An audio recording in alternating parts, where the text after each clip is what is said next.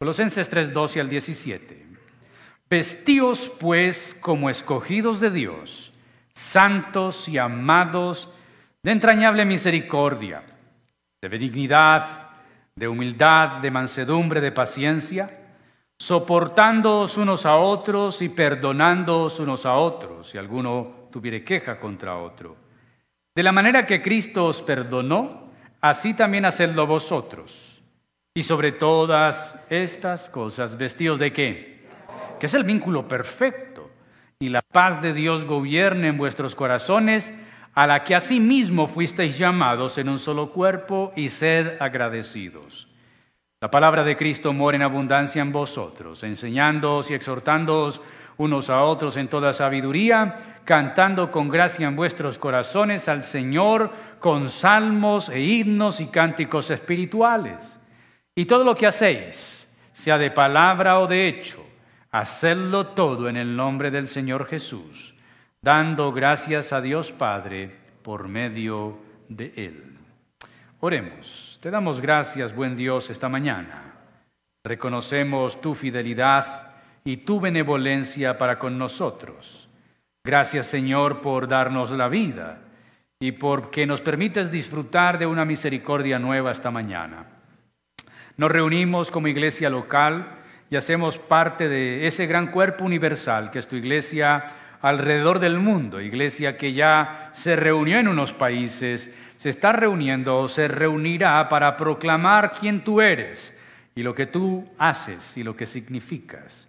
Ahora, Señor, te pedimos que nos hables a través de tu palabra, que nos edifiques, que nos consueles, que nos exhortes, que nos encamines, Señor, por la verdad de tu palabra.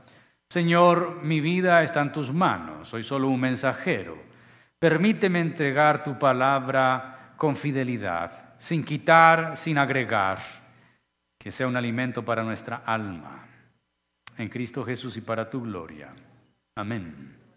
Y amén. Puede saludar a alguna persona que está al lado suyo o atrás de usted y decirle a ese hermano en Cristo, Dios te bendiga, qué bueno verte en casa.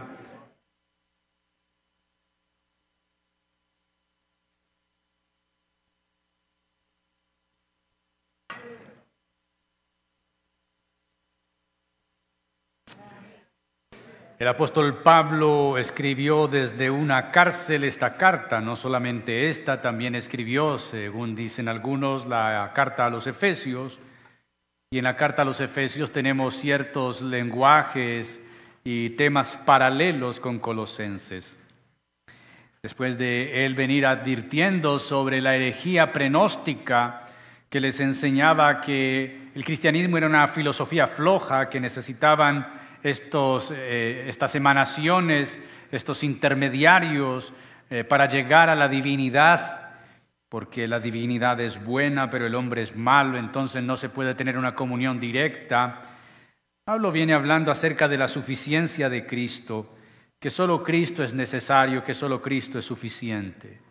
Y creo que es un tema relevante para el día de hoy, cuando la gente anda buscando esperanza, cuando la gente anda buscando respuestas, cuando la gente anda desesperada y angustiada por todo lo que se está viviendo, hoy más que nunca es necesario el mensaje del Evangelio, que es las buenas noticias de Cristo Jesús. Hoy hablaremos de la vida cristiana y comencemos diciendo que un comportamiento verdaderamente cristiano es el resultado de una transformación radical. Vuelvo a repetir esto. Un comportamiento verdaderamente cristiano es el resultado de una transformación radical. No es suficiente con decir soy cristiano. Debe haber una coherencia en mi vida. Quiere decir, mi hablar, mi pensar y mi vivir debe ser coherente con mi profesión de fe. Pablo en Efesios 4:24 dice, y vestíos del nuevo hombre que es creado según Dios en justicia y santidad de la verdad. Así que este cristiano, que tiene un comportamiento verdadero, a causa o como resultado de una transformación radical, esta persona afecta, es afectada, el creyente por este cambio es afectado en su dimensión individual y en su vida social. Equivale, este comportamiento equivale a despojarse del viejo hombre y revestirse de una nueva manera de ser y de una nueva manera de estar en este mundo. Este constante despejarse, este constante morir, exige seriedad y compromiso.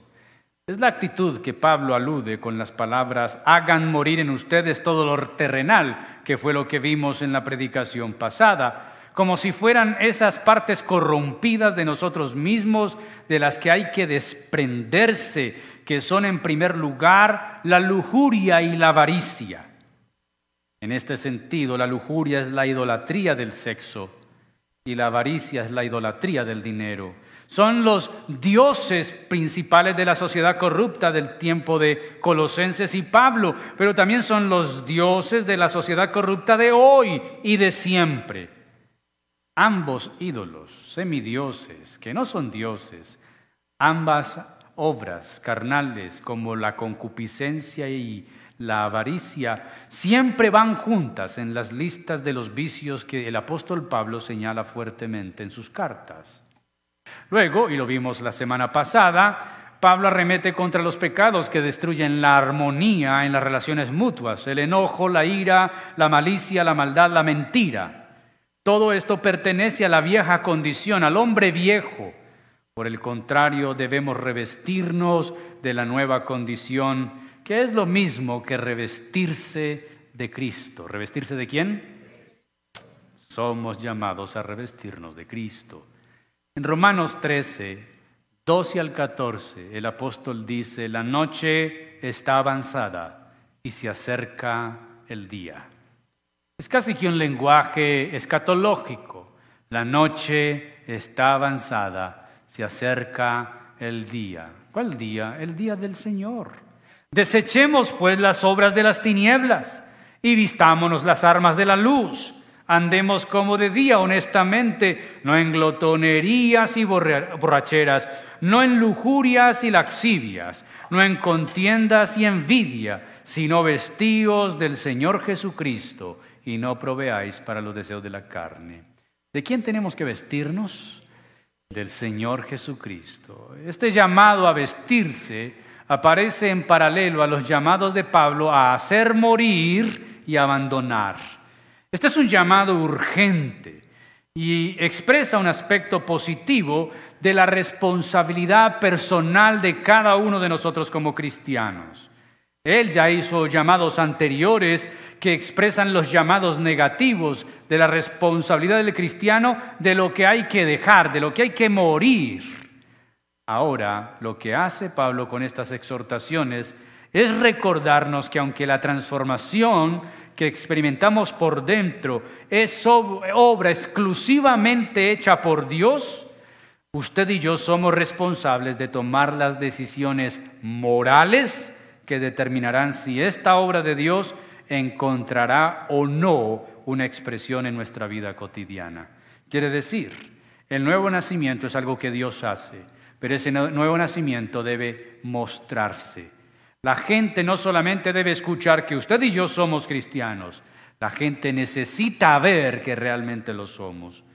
Veamos entonces cómo es que se debe vivir la vida cristiana. El apóstol Pablo utiliza aquí un lenguaje, no digo que simbólico, pero sí algo metafórico acerca del cristianismo y la vida cristiana como un revestirse. Y habla de un nuevo vestido. ¿De qué habla? Un nuevo vestido. Versículos 12 al 14. Comienza diciendo con vestíos. ¿Cómo comienza? Vestíos pues como escogidos de Dios, santos y amados. Este primer párrafo se desarrolla bajo el vestíos, que tiene a su vez dos, dos cosas que incluyen. Podemos decir que una es de la lista de las nuevas prendas o virtudes que debemos tener, y por esto, y esto por una razón especial, que ya las vamos a ver, pero por otra parte este vestíos también nos mostrará la forma en que debemos usar esas prendas cuando hay problemas, teniendo un ejemplo digno de imitar que es Cristo. Vestíos. Es un llamado. ¿Y por qué tenemos que vestirnos? Tenemos que vestirnos porque es un llamado a una conducta diferente. Hay tres razones por las cuales nosotros debemos ser distintos. ¿Cuántas razones? En este pasaje hay tres. Primera, porque somos escogidos de Dios. ¿Somos qué? Eso dice el versículo 12. Y aquí tenemos que recordar una verdad bíblica que es fundamental. La salvación no es por el esfuerzo humano, sino que solamente es por el acto lleno de la gracia de un Dios misericordioso. Él nos llamó y somos escogidos. San Juan capítulo 15, Jesús le dice a los discípulos, no me escogieron ustedes a mí yo los elegí a ustedes.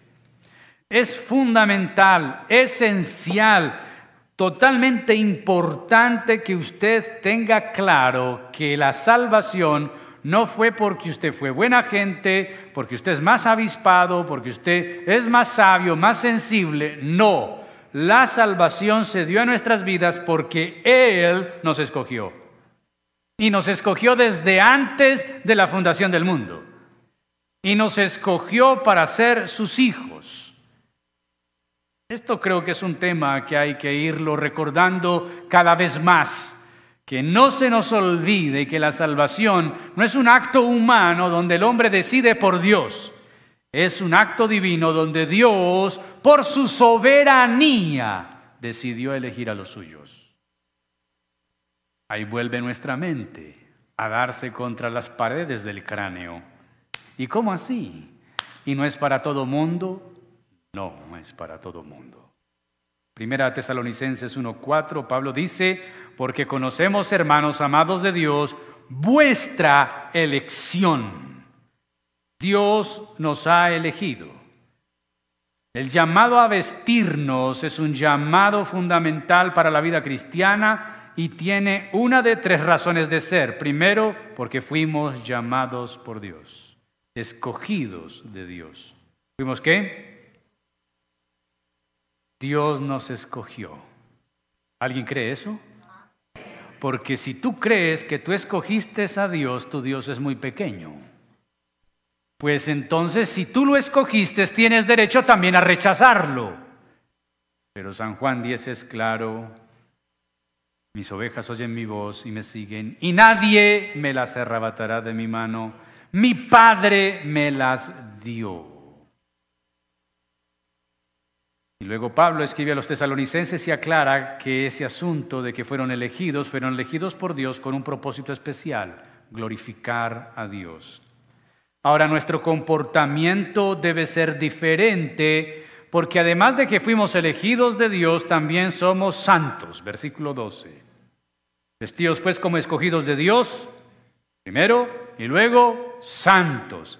Quiere decir que Dios nos ha apartado para una vida diferente y también somos el objeto de su amor, porque fuimos santos y amados. Hay tres razones entonces para vestirnos y revestirnos de Cristo. Primero, Él nos eligió. Dos, somos llamados a ser santos. Y sin santidad nadie verá al Señor. Y tercero, porque somos el objeto de su amor. Y esta última expresión es llamativa para mí. El objeto de su amor. Nosotros tenemos muchas cosas y quizá personas que son el objeto de nuestro amor. Pero para Dios el objeto de su amor somos nosotros. El objeto de su amor no son las calles de oro y el mar de cristal. No son los serafines, ni los querubines, ni los arcángeles, ni los ángeles. El objeto de su amor somos nosotros. Personas que ni siquiera se aman a sí mismas. Dios nos amó hasta lo sumo. Así que tenemos estas tres razones fundamentales por las cuales tenemos que revestirnos de Dios. ¿Cuáles son? Somos elegidos de Dios, somos llamados a ser santos y somos el objeto de su amor. E, e, estas tres cosas deben motivarnos y deben ser el motor para que nuestra conducta sea diferente. Ahora, esta vestimenta está elaborada con cinco virtudes que constituyen el ropaje de la nueva naturaleza en Cristo. Así que hagamos de cuenta que Dios ha fabricado una vestimenta para sus hijos. Y esa vestimenta está elaborada de la siguiente manera. La lista de nuestro vestido empieza con algo muy interno que debemos estar llenos de profunda compasión o entrañable misericordia, dice la reina Valera. Eso de entrañable misericordia quiere decir que surge de las entrañas, de lo interior. Aquí Pablo hace uso de la idea de los antiguos por la que se pensaba que las vísceras eran el asiento de las emociones. Hay un texto en Apocalipsis y en las versiones antiguas dice, porque yo soy el Señor que escudriño la mente y el hígado. Y alguien dice, pero por favor, en la antigüedad se creía que eran las vísceras, bueno, culturas antiguas, y todavía hay prácticas lejanas en esto, tomar un animal, consagrarlo, sacrificarlo, abrir su vientre y a partir de sus vísceras y a partir de sus órganos internos predecir el futuro. El texto de Apocalipsis es diciente al decir, yo escudriño la mente y el corazón, es yo lo conozco todo. Ahora esta profunda compasión o entrañable misericordia es lo primero que contiene nuestro vestido. Pero tenemos que ser conscientes de un asunto que es triste. La sociedad nos ha enseñado a cambiar la entrañable misericordia por la lástima. Y eso es muy diferente. La lástima es un sentimiento emotivo, pero momentáneo y temporal. La profunda compasión o entrañable misericordia permanece eso lo vemos en Jesús, por ejemplo. Se origina, se origina dentro de nuestro ser y, es similar a lo que sintió Jesús cuando fue movido a misericordia al ver a los hombres como ovejas que no tienen pastor. Así lo registra San Mateo 9, 35 al 38. Al ver las multitudes, tuvo compasión de ellas porque eran ovejas sin pastor. Lo segundo que contiene nuestro vestido es benignidad. Estamos en el versículo 12. Benignidad, ¿qué es? Es dulzura. Pero también benignidad se entiende que seamos fáciles de llevar. ¿Seamos qué? Y podríamos hacer una encuesta esta mañana y decirnos y preguntarnos, a ver hermano, ¿ustedes son fáciles de llevar? ¿Somos fáciles de llevar? Inclusive a veces ni nos soportamos nosotros a nosotros mismos. A veces eh, dicen hermanos, no, pastor, yo veo que mi sombra me persigue y la regaño. No soy fácil de llevar. La benignidad es dulzura. Y aunque no somos dulces para todo mundo, sí debemos vestirnos de ello. Luego el apóstol dice que este vestido también es humildad. Y esa humildad debe ser verdadera y es una humildad que comienza en nuestra relación con Dios. Primera de Pedro 5:6. Humillaos pues bajo la poderosa mano de Dios para que los exalte cuando fuere el tiempo. Esta humillación es un acto de humildad. No debe ser una falsa humildad, como Pablo la describió en el capítulo 2, versículo 18, al decir, nadie os prive de vuestro premio afectando humildad y culto a los ángeles o en el 2.23, tales cosas tienen la verdad cierta reputación de sabiduría y culto voluntario en humildad y duro trato con el cuerpo, pero esa era una humildad falsa. Necesitamos una humildad verdadera. El Señor resiste al soberbio, pero da gracia a los humildes. Así dijo el alto y sublime, el que habita en la altura y en la santidad, para hacer vivir el espíritu de los humildes y vivificar el corazón de los quebrantados. Esto de humildad va ligado con la mansedumbre. ¿Qué es mansedumbre? Es esa fuerza bajo el control del Espíritu Santo. Cuando alguien te dice o hace algo y tú quieres reaccionar con tu fuerza, con tu celo, el Señor te dice, tienes que ser manso Y solamente por la influencia del Espíritu Santo en nosotros es que podemos experimentar mansedumbre. Solo a través del Espíritu Santo puede ser bien utilizada. Pero mire, estas dos últimas cosas, la humildad y la mansedumbre, eran el carácter de Jesús. San Mateo 11, 29. Llevad mi yugo sobre vosotros y aprended de mí, que soy manso y humilde de corazón y hallaréis descanso para vuestras almas. ¿Sabe, ¿Sabe por qué nuestras almas andan fatigadas y no experimentan el descanso que Jesús promete aquí? Porque no estamos ligados a Jesús con ese yugo. En la antigüedad la forma de arar el campo era a través de un buey. Y los bueyes se ataban uno al otro con un yugo que era una especie de madero que se ponía sobre el cuello. Normalmente el agricultor, cuando tenía un buey fuerte, pero necesitaba más fuerza de trabajo, colocaba otro buey joven. Aunque fuera igual de alto para que el yugo fuera parejo, este buey joven no tenía ni la misma fuerza, ni la experiencia, ni la capacidad de arar el campo. Así que el agricultor siempre colocaba al buey fuerte, experimentado, con un buey joven y lo ligaba a un mismo yugo para que el buey viejo experimentado le enseñara al joven a arar el campo. Si el buey joven quería remilgarse porque había sido libre y no estaba acostumbrado a esos trabajos, el buey fuerte, el viejo experimentado, estaba firme llevándolo. No solamente araba el campo, sino que también tenía que arrastrar al buey joven. Esa es la invitación de Jesús a nosotros. Una cena en yugo a mí. Una cena a mí. Dejen otros yugos y cojan mi yugo. Lleven mi yugo y su carga se les hará ligera. ¿Por qué se nos hace ligera la carga? Porque Él es el fuerte que puede no solamente arar nuestro presente y futuro, sino que también puede llevar nuestras cargas mientras nos lleva a nosotros. Y dice, aprendan de mí. Era lo que le decía al buey experimentado al joven, aprende, aprende, es así, y es a este ritmo, y es a este paso, y de esta manera. Aprendamos. Queremos ser como el Señor, unámonos en Él. Y aprendemos a ser mansos, aprendemos a ser qué? Humildes de corazón. No de apariencia, de corazón. Así hallaremos descanso para nuestras almas. Y de esto que les acabo de mencionar y de estas palabras, esta palabra yugo, viene el matrimonio, la unión conyugal, el cónyuge es el que está ligado al otro para llevar juntos la carga. Cierro la explicación conyugal. Pastor, mi marido sí parece más buey que cónyuge.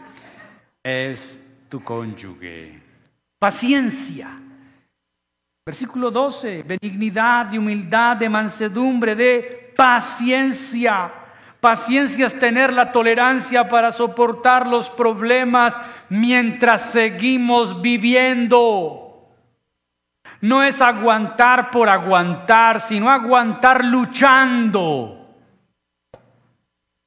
El versículo 13 ahora nos dice cómo es la forma en que debemos llevar las prendas de nuestro nuevo vestido.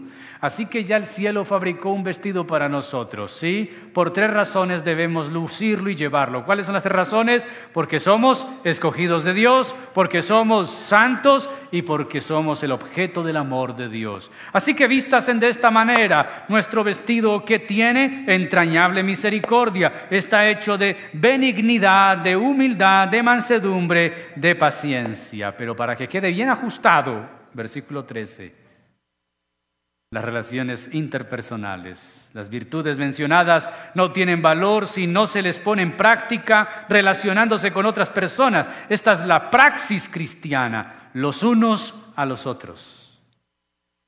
En la clase de membresía tenemos un anexo que son las clases finales, que son los unos a los otros.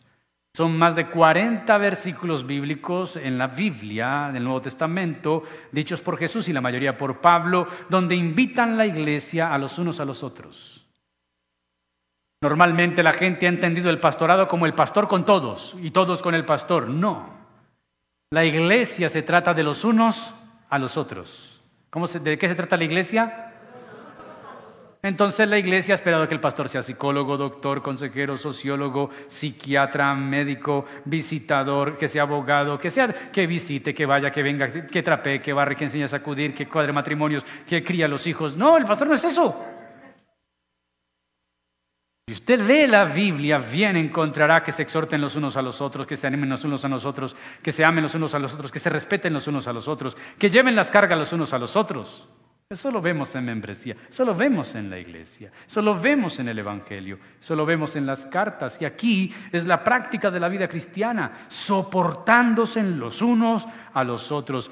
El soportar significaba estar dispuesto a sufrir por otras personas pero no en el sentido de buscar que le hagan daño en una forma pasiva, ven, golpéame, yo me quedo quieto, háganme daño, yo me quedo quieto. No, sino que debemos estar listos a sufrir por otros mientras procuramos ser de ayuda o estamos tratando de enseñarles algo. A veces, si tenemos que llamar la atención a un hermano y corregirle, tenemos que estar dispuestos a que ese hermano nos mire mal o nos termine odiando, pero estamos haciéndole un bien, aunque él no lo crea. ¿No fue lo que Jesús hizo con nosotros? ¿No es lo que hace constantemente con nosotros? Si cuando hablamos de benignidad, que es que seamos fáciles de llevar, y ustedes dijeron que no son fáciles de llevar, y aún así Jesús nos soporta, ¿cómo nosotros no podemos soportar a los demás? Ahora, luego, aquí aparece otra cosa y es el perdón. ¿Es qué? El acto mismo de perdonar. Esto de, escúchese bien, de soportarnos los unos a los otros, no hay excepción, son los unos a los otros. Ustedes a mí, yo a ustedes, ustedes entre ustedes, todos nos soportamos los unos a los otros. Yo, no entiendo cómo hay creyentes que dejan de congregarse. Ay, es que hay una hermanita que no me, yo no me la trago. Ay, es que ese hermano es tan creído ay, se ve tan engreído. Mira, cuando tú piensas así, puede que sea cierta tu opinión, pero tienes un problema muy grande. Primero, esa persona fue redimida con la misma sangre que tú fuiste redimida. Quiere decir, estás hablando de alguien por quien Cristo pagó un precio muy alto. Segundo, esa persona que tú no te tragas, que no te la quieres encontrar, si es salva, te la encontrarás en el cielo eternamente y para siempre. Así que la invitación es, mientras estás en la tierra y tus días son contados, aprende a soportarlo, porque estarás con él en el cielo para siempre. Pero no falta el engreído que dice, no, ese no va al cielo, ese tan creído no va al cielo. ¿Qué sabes tú? El ladrón juzga por su condición. Puede ser que lo que veas en ese hermano sea una proyección de lo que tú eres y no quieres aceptar. Ahora, de la mano con esto va el acto mismo de perdonar. No podemos ayudar a otros si no estamos listos a perdonar. Aquí hay un segundo los unos a los otros. Vaya conmigo a ese versículo 13. Soportando los unos a los otros y perdonándolos los unos a los otros. Este segundo unos a los otros es una palabra en el original que tiene una connotación más profunda y reflexiva. Quiere decir, hay dos palabras en griego para unos y los otros. Alelón es la más común. Alelón significa reciprocidad, los unos a los otros. Pero esta, que va ligada al perdón, es otra palabra, eutú, que significa identidad con la persona, empatía. Quiere decir, métete en el zapato del otro, entiende que el otro es como tú.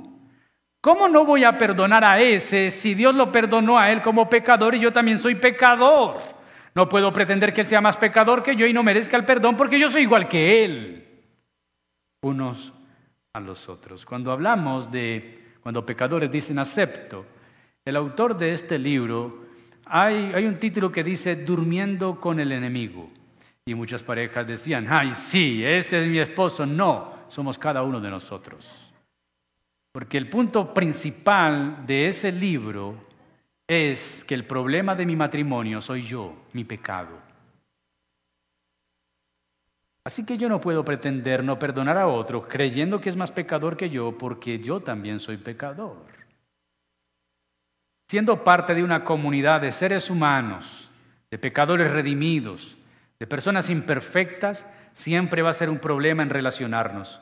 Y allí que debemos estar listos a cumplir lo que se espera de nosotros. ¿Qué? Esto, soportarnos, perdonarnos, es la mejor manera de reflejar el reino de los cielos. Cristo lo hizo con nosotros. ¿Cuál fue la primera expresión de Jesús en la cruz cuando moría? Perdónalos, no saben lo que hacen. Y para que no olvidemos la preeminencia de Cristo, hemos venido hablando, Colosenses es la preeminencia de Cristo, también hay preeminencia de Cristo en nuestras relaciones sociales. Pablo nos recuerda que en Él tenemos el ejemplo, en Cristo. Dice, perdónesen los unos a los otros, versículo 13.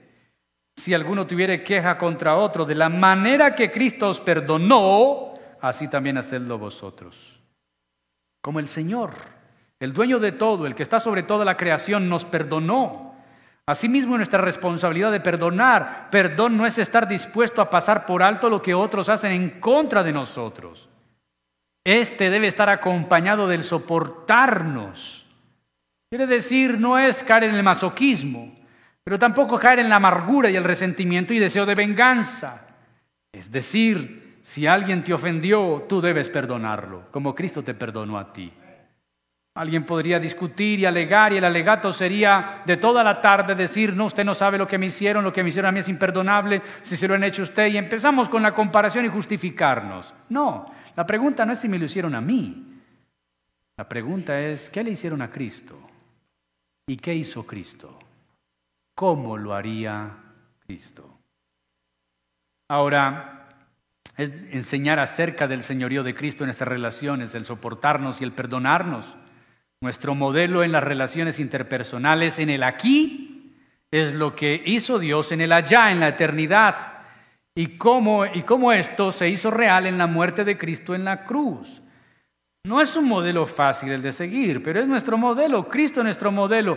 Soportar como Él nos soporta y amar como Él nos amó y perdonar como Él perdona. Pero hay una prenda última en este vestido que hace que esta prenda sea la mejor de todas. Versículo 14. Es tan importante que Pablo le dedica solo un versículo a esta prenda. ¿Qué dice el versículo 14? Y sobre todas las cosas, vestidos de amor, que es el vínculo perfecto. Tiene una importancia grande, es el amor. Con esta palabra lo que se quiere indicar es que el vestido del creyente no es solamente una lista de virtudes bien llevadas, es sobre todo y antes que nada un amor con el cual nos vinculamos con los demás. El amor no es estático, el amor es acción, es relacionarse, es hacer. Solamente cuando lo entendamos así podremos decir que es un lazo de unión perfecta. El amor. Pablo hablará mucho de ello en 1 Corintios capítulo 13, que si tuviera todos los dones, que si tuviera todas las virtudes y no tengo amor, ¿qué? De nada me sirve. ¿Cómo nosotros nos amamos los unos a los otros? Bueno, ya lo dijimos, cuando nos perdonamos, cuando nos soportamos pero también cuando nos vestimos de humildad, de mansedumbre, de benignidad, de esa forma. Esto es ser cristiano. El cristiano no es venir al culto. El cristiano no es cantar las canciones, no es llenar mi sobre. Ser cristiano no es haber bajado solamente a las aguas. La vida cristiana es una vida. Quiere decir se vive. Es una praxis, es una práctica. Por último, hablemos de las tres marcas de la vida en Cristo. Si ya tenemos el vestido, hay unas marcas distintivas de este vestido, versículos 15 al 17. Y la paz de Dios gobierne en vuestros corazones, a la que asimismo fuisteis llamados en un solo cuerpo, y sed agradecidos. La palabra de Cristo muere en abundancia en vosotros, enseñándoos y exhortándoos unos a otros en toda sabiduría, cantando con gracia en vuestros corazones al Señor, con salmos e himnos y cánticos espirituales, y todo lo que hacéis, sea de palabra o de hecho, hacedlo todo en el nombre del Señor Jesús, dando gracias a Dios Padre por medio de Él. Estas marcas de la vida tienen que ver con nuestro fuero interno. ¿De qué sirve un buen vestido si por dentro no hay nada? Quiere decir, ¿para qué vestir todas estas virtudes si por dentro tu carácter no es el de Cristo, si tu manera de pensar no es la de Cristo?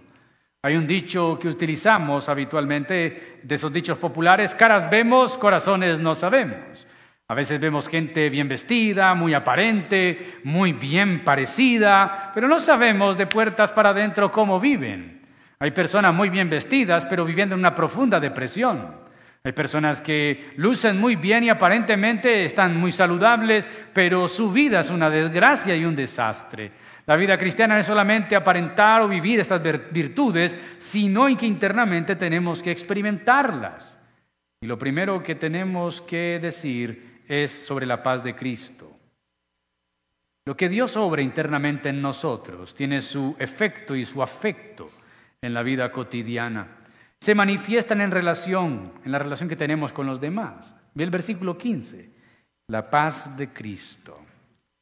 En una América Latina convulsionada, donde la paz apenas es un lema político o una pantalla para ganar popularidad, es difícil comprender este término en su pleno significado. Hoy la gente anhela paz, todo el mundo habla de paz, vamos a negociar la paz. lo cierto es que la Biblia dice que nunca habrá paz para el impío. Ahora, lo que Pablo nos está diciendo aquí es que esta es una paz diferente porque es la paz de Cristo. El autor de todo, el dueño de todo y el que lo sustenta todo. Es la paz de ese Señor. No es la paz de los cementerios, no es la ausencia de la guerra, que es lo mejor que el hombre puede ofrecer. La paz de Cristo es un estado del individuo por medio del cual se puede relacionar con Dios y con los hombres de forma libre. Es una paz que, según Pablo escribió en Filipenses 4:17, sobrepasa todo entendimiento. ¿Todo qué? Jesús lo dijo antes de irse. Mi paz les dejo, mi paz os doy. Yo no la doy como el mundo la da. No se turbe vuestro corazón ni tenga miedo. Y hay una de las cosas grandes y riquezas enormes que poseemos como hijos de Dios a causa de la gracia salvadora, es la paz para con Dios y la paz de Dios. Ahora esta paz solamente Dios la puede dar por otro lado, en la vida del creyente esta paz es declarar la guerra, pero al pecado, a Satanás y a toda su nefasta influencia aquí en la tierra y sobre nuestras vidas. La paz es la certeza de estar en la voluntad de Dios y esto es posible solo por lo que Cristo hizo en la cruz. Vea conmigo Colosenses 1.20. Colosenses 1.20 dice, y por medio de él reconciliar consigo todas las cosas, así las que están en la tierra como las que están en los cielos haciendo la paz mediante la sangre de su cruz. Esta paz que el creyente debe tener o que le debe gobernar, la tenemos que ejercitar en la vida de comunidad, convirtiendo a la iglesia en un ejemplo de paz. Los creyentes somos pacificadores. ¿Qué somos los creyentes? Bienaventurados los pacificadores, porque ellos serán llamados hijos de Dios. Nosotros somos pacificadores. Por eso es que otrora, cuando en la década de los 60, 70 y la guerrilla empezaba a tener sus influencias en Centroamérica y Latinoamérica, el Evangelio no solamente era despreciado, sino amenazado, porque ellos sabían que el Evangelio pacifica a las personas y ellos necesitaban gente airada, Necesitaban gente con deseo de venganza, gente que quisiera matar, quitarle a los ricos, nivelar la sociedad. Por eso la guerrilla, el comunismo, vio al Evangelio como un estorbo porque necesitaban gente llena de ira y no pacificadores. Nosotros somos pacificadores. Nuestro Señor es el príncipe de la paz. Nuestro Dios es Shalom. Mis queridos hermanos, nosotros tenemos que experimentar la paz de Dios y vivirla en comunidad. Usted debe ser el que proporcione paz en su casa. Usted como creyente debe ser el que lleve paz a su casa. O podemos llamar hasta ahora a su casa y decir, aquí está todo tan tranquilo, él está en el culto, ay, esto está tan tranquilo aquí, ay, ella se fue para el culto, ay, que no vuelva, que se quede, eso está tan tranquilo acá. ¿Es usted el que siembra discordias, el que alborota su casa o es usted el que trae la paz?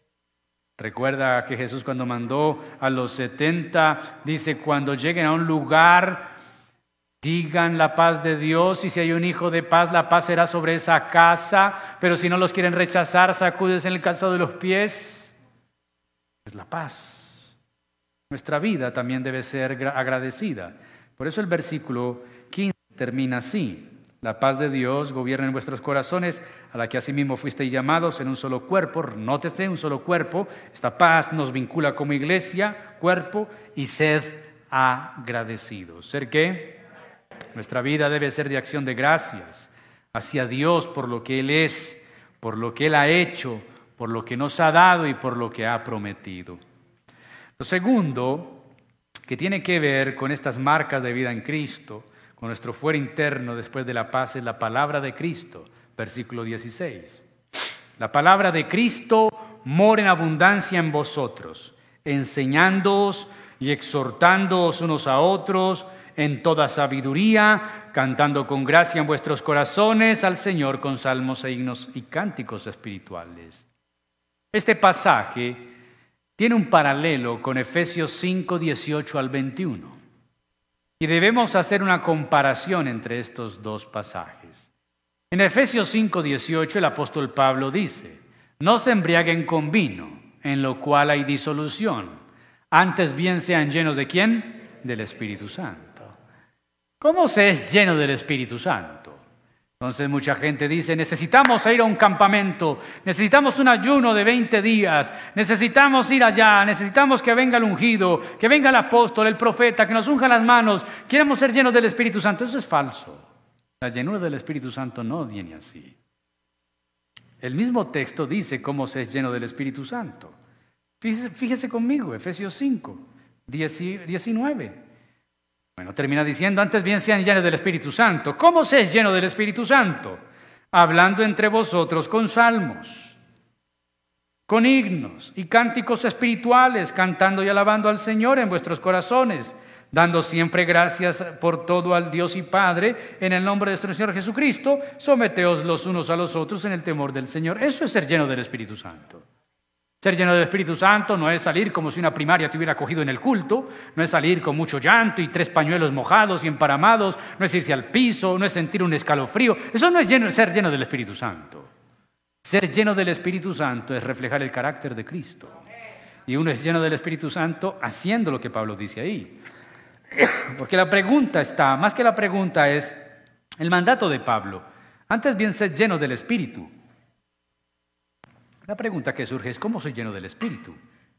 Pero notas en, Colosenses. El en Colosenses es, el mandato es la palabra. La palabra habite en vosotros. El resultado de la llenura del Espíritu Santo está expresado en Efesios por cuatro participios griegos, hablando, cantando, dando gracias y sometiéndonos.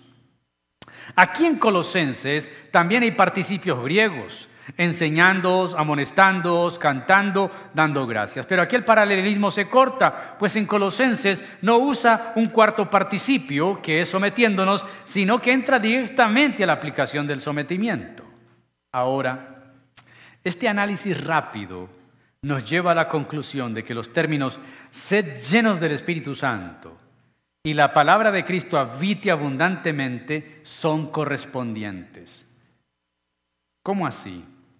Podemos inferir entonces que la llenura del Espíritu Santo es el control de Él sobre nuestras vidas y se logra solamente cuando la palabra de Cristo ha hecho su morada en nuestras vidas. una cosa debe darse con la otra. Nadie puede decir, estoy lleno del Espíritu Santo, sí, y lees tu Biblia, no, pero estoy lleno. No, estás lleno de nada. Y alguien no puede decir, estoy lleno de palabra, memorizo la palabra, pero no manifestar en su vida el fruto del Espíritu y el carácter de Cristo. Quiere decir, estas cosas están ligadas. No son aparte la una de la otra.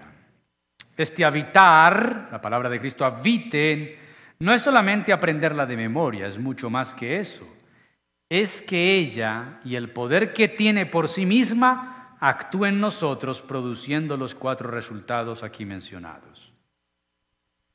Entonces nosotros debemos orar por la llenura del Espíritu Santo, obvio, pero más que orar es buscarla. ¿Cómo la busco, pastor? Vuelva a Efesios.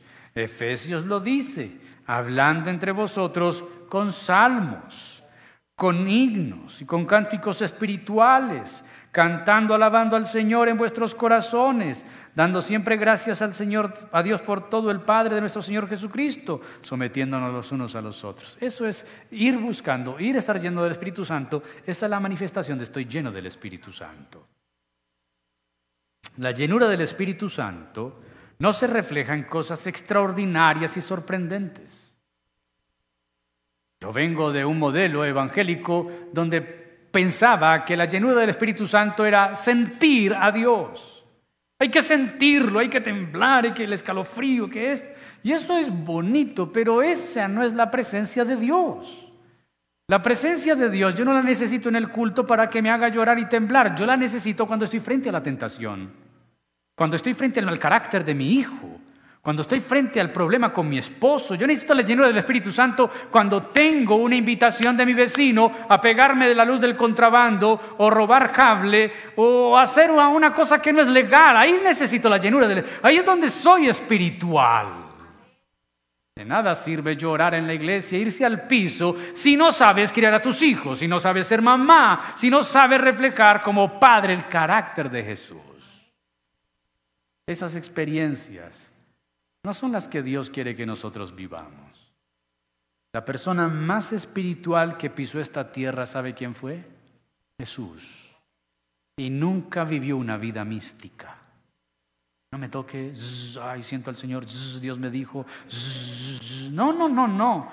Era una persona de vida, con una vida real, que vivía realmente en su vida cotidiana agradando al Padre. Nosotros necesitamos el control del Espíritu Santo, pero la palabra de Cristo también debe estar en nosotros. Los dos pasajes, sed llenos del Espíritu Santo y la palabra de Cristo abunde en vosotros, enseñan que el control del Espíritu Santo y la palabra de Cristo se ven en nuestra manera de hablar, que tiene que estar saturada de sabiduría divina cuando tú hablas, de ti sale palabra de Dios. No tiene que estar diciendo la Biblia, dice en Job, no, no tiene que decir eso. Pero sale palabra de sabiduría de tu boca. O hablas como todos los que hablan en tu cuadra, en tu barrio, en tu oficina, vituperas, apruebas, te ríes de los chistes de doble sentido.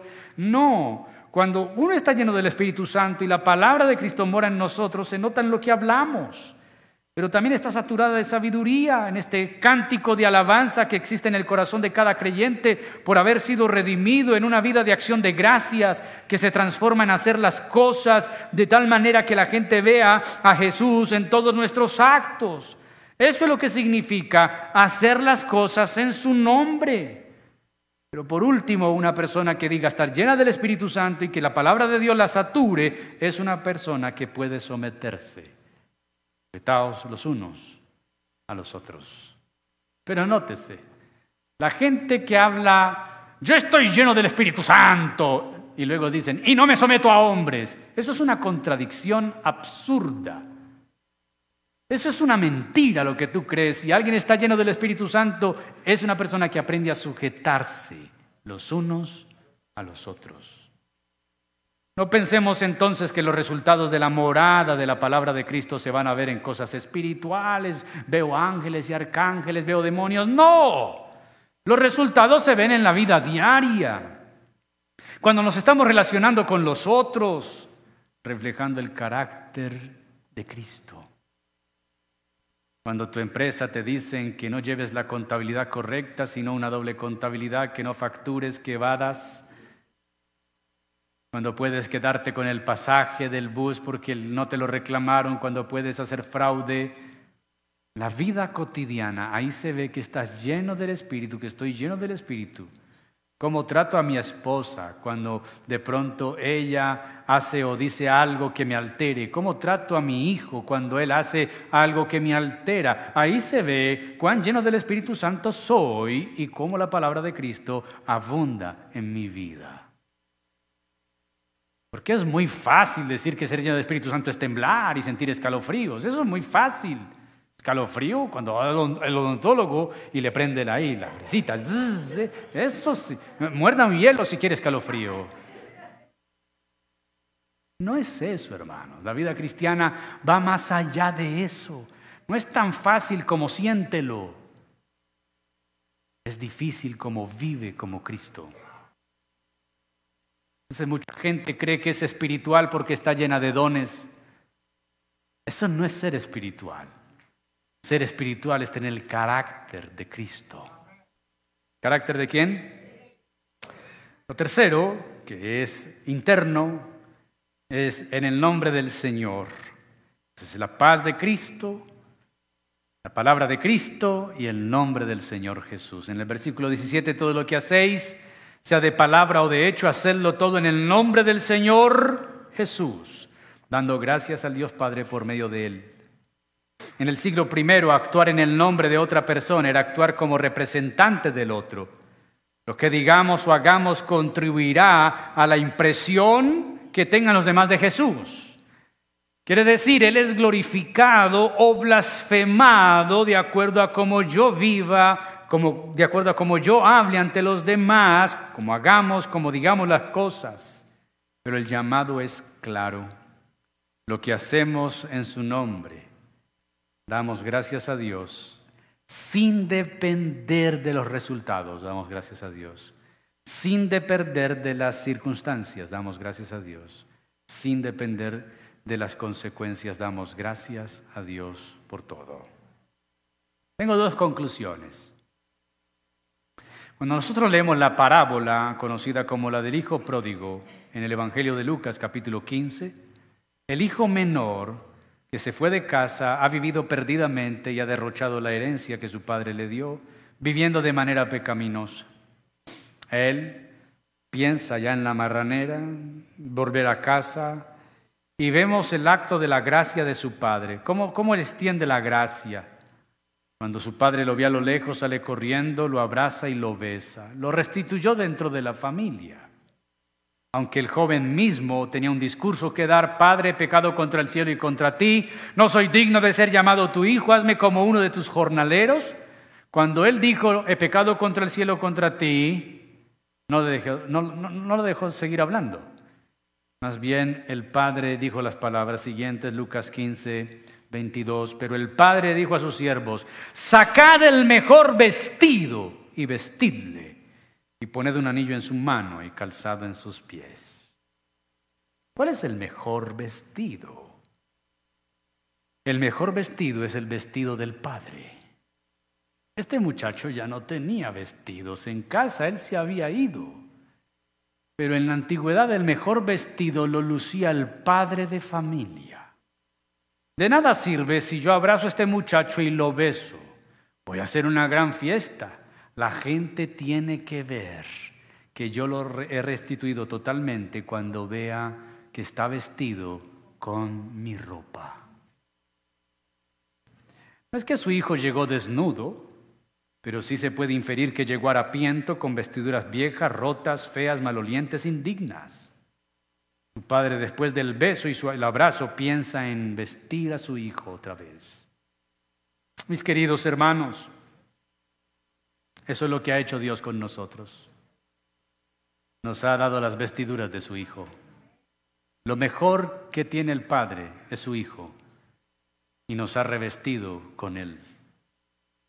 Siendo recibidos por la gracia de Dios en reconciliación y salvación con Él, Siendo hijos de ira anteriormente, ahora nos ha recibido a misericordia. Y lo que Él espera de nosotros y quiere hacer en nuestra vida es revestirnos, que quitemos de nosotros la ropa harapienta de nuestro pecado y de nuestro pasado y nos revistamos con ropas nuevas, que es la imagen de su Hijo en nosotros, reflejando su carácter y una nueva vida. El mejor vestido es el que Dios diseñó para nosotros en su Hijo. Y quiere que lo vistamos, necesitamos vestirlo, porque somos escogidos de Dios, santos, y somos el objeto de su amor. Pero hay un enemigo de nuestras almas que no quiere que vistamos este vestido. Es el acusador. Y en Zacarías capítulo 3 encontramos este relato me mostró al sumo sacerdote Josué, el cual estaba delante del ángel de Jehová, y Satanás estaba a su mano derecha para acusarle. Y dijo Jehová Satanás, Jehová te reprenda, oh Satanás. Jehová que ha escogido a Jerusalén te reprenda. ¿No es este un tizón arrebatado del incendio? Y Josué estaba vestido de vestiduras viles y estaba delante del ángel y habló el ángel y mandó a los que estaban delante de él diciendo, quitadle esas vestiduras viles. Y a él le dijo, mira, que he quitado de ti tu pecado y te he hecho vestir de ropas de gala. Después dijo, pongan mitra limpia sobre su cabeza. Y pusieron una mitra limpia sobre su cabeza y le vistieron las ropas y el ángel de Jehová estaba en pie. Hay quien no quiere que tú y yo nos vistamos de Cristo, el acusador el acusador que dice no eres digno, tus ropas están viles. En la visión de Zacarías es Josué el sumo sacerdote que quizá está siendo acusado de no construir el templo totalmente en la época de Ageo. Y sus vestiduras están viles, parece estar untadas de excremento humano, lo cual lo hace indigno a la presencia del Señor y a ejercer el sacerdocio y entrar al lugar santísimo. Pero tenemos un mediador, un intercesor. Se llama Cristo Jesús. El ángel de Jehová, el que está por interceder por nosotros delante del Padre. Y es el Señor quien nos quiere vestir de Cristo Jesús. Bien vio Juan a la iglesia vestida en Apocalipsis diciendo que esta novia está ataviada y lista con vestiduras blancas de lino fino, limpio y resplandeciente. Mis queridos hermanos, es hora pues de cambiar de vestimenta y ceñirnos de Cristo Jesús, revestirnos del Hijo de Dios. Puestos en pie vamos a orar.